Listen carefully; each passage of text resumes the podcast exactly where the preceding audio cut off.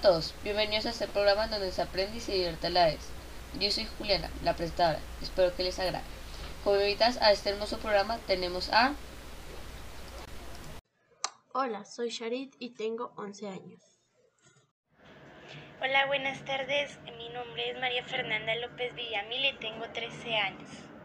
Vamos a hablar de las dos primeras etapas del ser humano, las cuales son Australopithecus y Homo. Hablando de Australopithecus, Sharit, ¿sabes cuál es el, el nombre del Australopithecus más famosa del mundo? El 24 de noviembre de 1974, el mundo descubrió a Lucy. Se descubrió su esqueleto. La vida de Lucy no fue muy fácil que digamos, porque toda su familia desapareció. Encontró a otros Australopithecus, pero no se podían reproducir, ya que eran muy diferentes. Wow, se nota que sabes mucho de los Australopithecus. Pero Mafe, ¿tú sabes mucho de los Homo habilis? Claro. Entonces, ¿sabes por qué el Homo habilis fue considerado el primer ser humano? El Homo habilis es considerado así porque según los hallazgos antropológicos se encuentra un fósil de esta especie, que al lado tenía herramientas de piedra, lo que hace conducir que fue el primer homínido que tenía habilidades. Además, el Homo habilis presenta características más humanas y semejantes a lo que hoy día somos físicamente.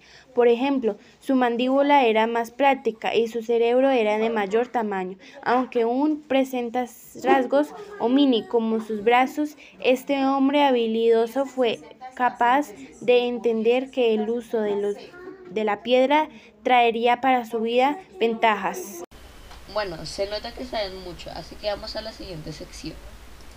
Bueno, mis queridas invitadas y espectadores, pasamos a la segunda sección, que consiste en las otras dos etapas de la evolución humana, que son... ¿Alguna de mis invitadas sabe? Homo erectus. Y el Homo sapiens. Veo que sabes muy bien las etapas de la evolución, pero ¿alguna de las dos sabe por qué el Homo erectus se llama así? El Homo erectus se denomina así porque caminan eurguidos y sus fósiles surgen porque emigró desde África hasta Asia. Wow, cada vez me sorprenden más. Saben mucho de todas las preguntas que les hice. Les han quedado bien todas. Pero ¿saben qué hace ¿Qué hace el Homo sapiens para ser inteligente?